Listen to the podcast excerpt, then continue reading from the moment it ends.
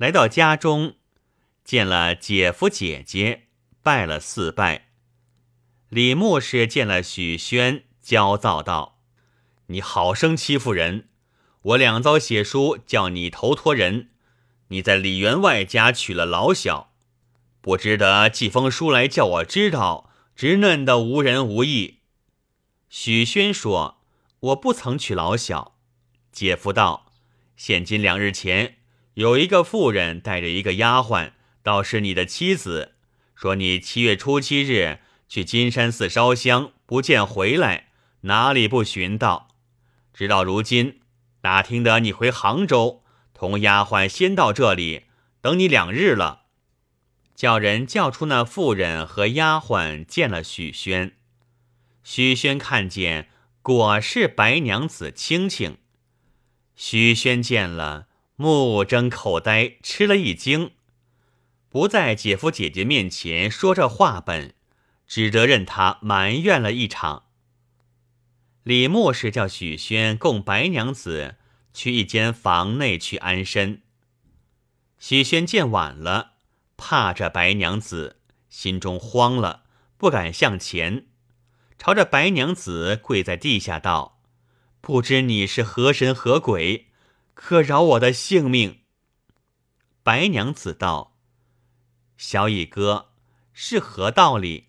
我和你许多时夫妻，又不曾亏负你，如何说这等没气力的话？”许宣道：“自从和你相识之后，带累我吃了两场官司。我到镇江府，你又来寻我。前日金山寺烧香，归得迟了，你和青青又只赶来。”见了禅师，便跳下江里去了。我知道你死了，不想你又先到死，望其可怜见，饶我则个。白娘子圆睁怪眼道：“小乙官，我也只是为好，谁想倒成怨本？我与你平生夫妇，共枕同亲，许多恩爱，如今却信别人闲言语，叫我夫妻不睦。”我如今实对你说，若听我言语，喜喜欢欢，万事皆休；若生外心，叫你满城皆为血水，人人手攀红浪，脚踏魂波，皆死于非命。惊得许宣战战兢兢，半晌无言可答，不敢走近前去。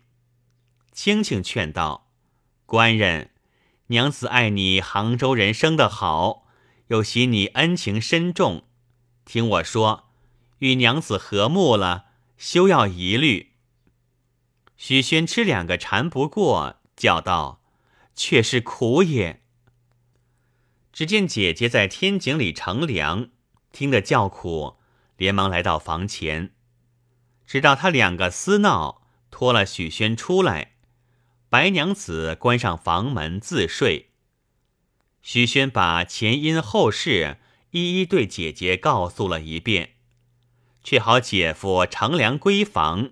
姐姐道：“他两口私闹了，如今不知睡了也未。你且去张一张了来。”李牧是走到房前看时，里头黑了，半亮不亮，将舌头舔破窗纸。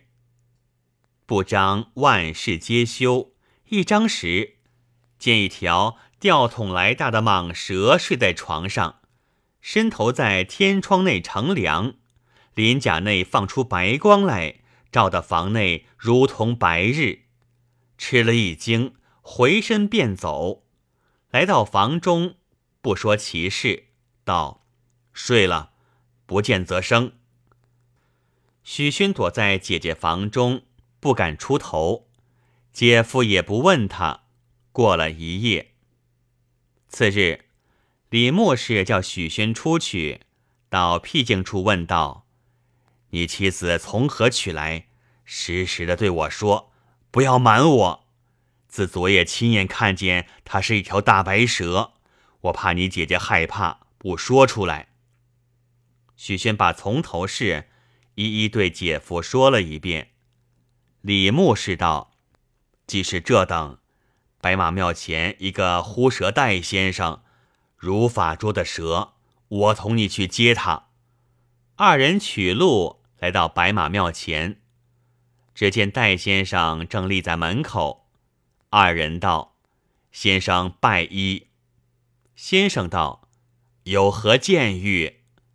许宣道：“家中有一条大蟒蛇，想凡一桌则个。”先生道：“宅上何处？”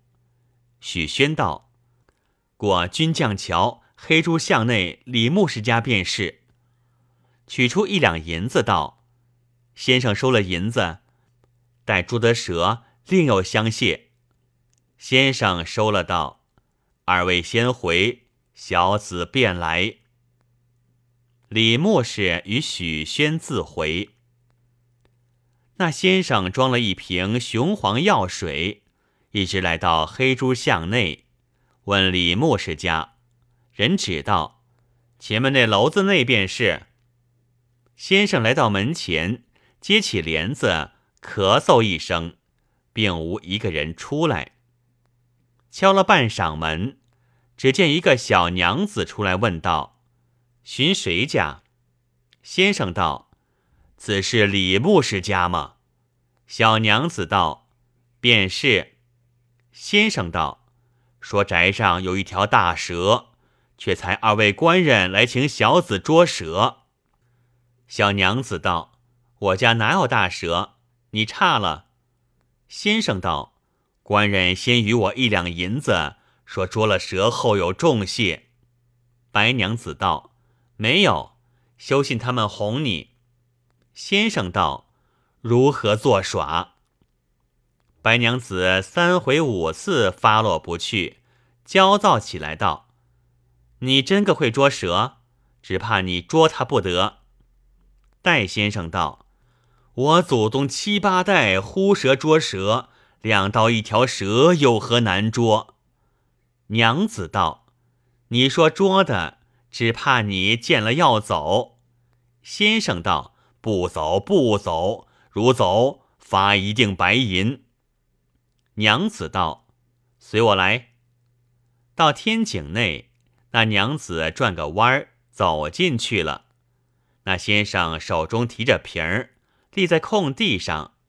不多时，只见刮起一阵冷风，风过处，只见一条吊桶来大的蟒蛇连射将来，正是。人无害虎心，虎有伤人意。且说那戴先生吃了一惊，往后便倒，雄黄罐也打破了。那条大蛇张开血红大口，露出血白牙来咬先生。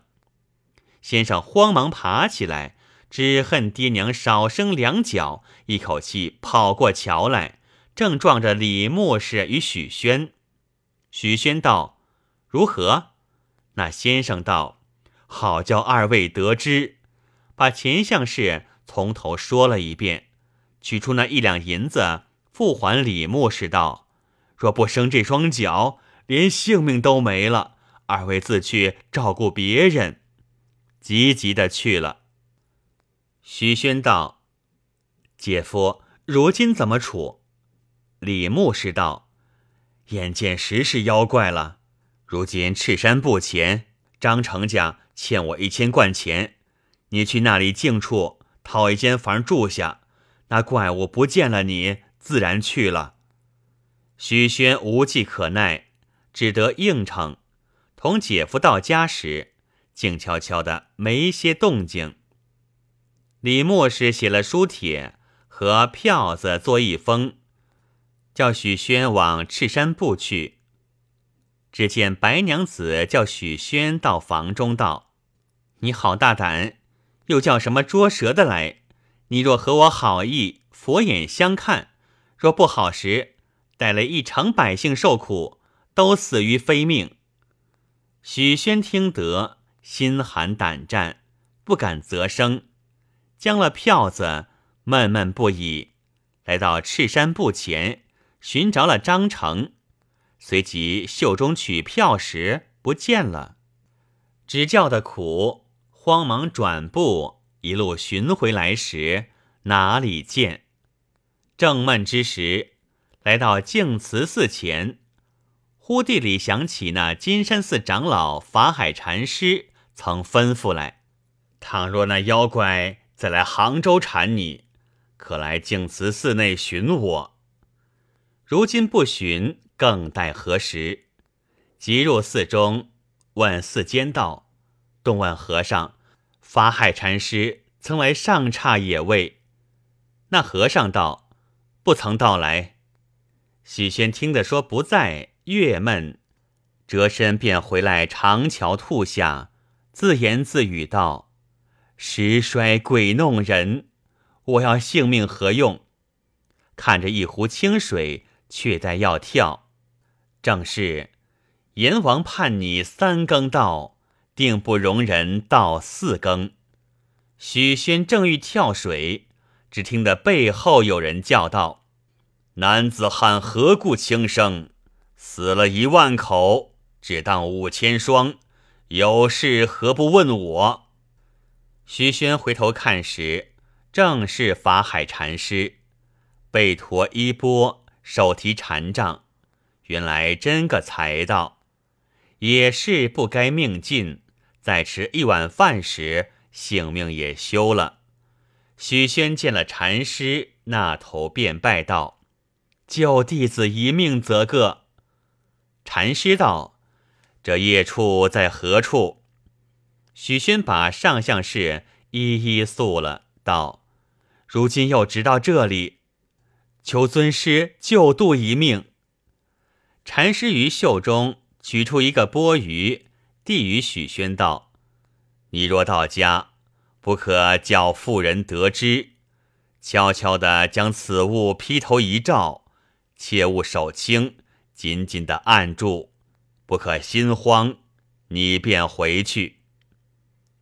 且说许仙拜谢了禅师，回家，只见白娘子正坐在那里，口内讷讷的骂道：“不知甚人挑拨我丈夫和我做冤家，打听出来和他理会。”正是有心等了没心的，徐宣张得他眼慢，背后悄悄的往白娘子头上一照，用尽平生气力纳住，不见了女子之形，随着钵盂慢慢的按下，不敢手松，紧紧的按住，只听得钵盂内道：“和你数载夫妻，好没一些人情，略放一放。”许宣正没了结处，报道有一个和尚说道要收妖怪。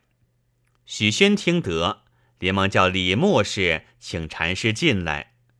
来到里面，许宣道：“救弟子则个。”不知禅师口里念的什么，念毕，轻轻地接起钵盂，只见白娘子缩作七八寸长，如傀儡人像。双眸紧闭，坐一堆儿，伏在地下。禅师喝道：“是何业处妖怪？怎敢缠人？可说背细。”白娘子答道：“禅师，我是一条大蟒蛇，因为风雨大作，来到西湖上安身，同青青一处，不想遇着许宣，春心荡漾，按捺不住。”一时冒犯天条，却不曾杀生害命，望禅师慈悲则个。禅师又问：“青青是何怪？”白娘子道：“青青是西湖内第三桥下潭内千年长气的青鱼，一时遇着托他为伴，他不曾得一日欢愉，并望禅师怜悯。”禅师道。念你千年修炼，免你一死，可现本相。白娘子不肯，禅师勃然大怒，口中念念有词，大喝道：“揭谛何在？快与我擒青鱼怪来，和白蛇现形，停无发落。”须臾庭前起一阵狂风，风过处。只闻得哗啦一声，半空中坠下一个青鱼，有一丈多长，向地拨了的连跳几跳，缩作尺余长一个小青鱼。看那白娘子时，也复了原形，变了三尺长一条白蛇，兀自昂头看着许宣。禅师将二物置于钵盂之内，扯下扁山一幅，封了钵盂口。拿到雷锋寺前，将钵盂放在地下，令人搬砖运石，砌成一塔。后来许宣化缘，砌成了七层宝塔。千年万载，白蛇和青鱼不能出世。且说禅师压阵了，刘记四句：西湖水干，江潮不起，雷峰塔倒。白蛇出世，法海禅师言既毕，有题诗八句以劝后人：奉劝世人休爱色，爱色之人被色迷。心正自然邪不扰，身端怎有恶来欺？但看许宣因爱色，带泪官司惹是非。不是老僧来救护，白蛇吞了不流血。法海禅师吟罢，个人自散，唯有许宣情愿出家，礼拜禅师为师，就雷峰塔披剃为僧，修行数年，一袭作画去了。众僧买堪烧画，造一座古塔。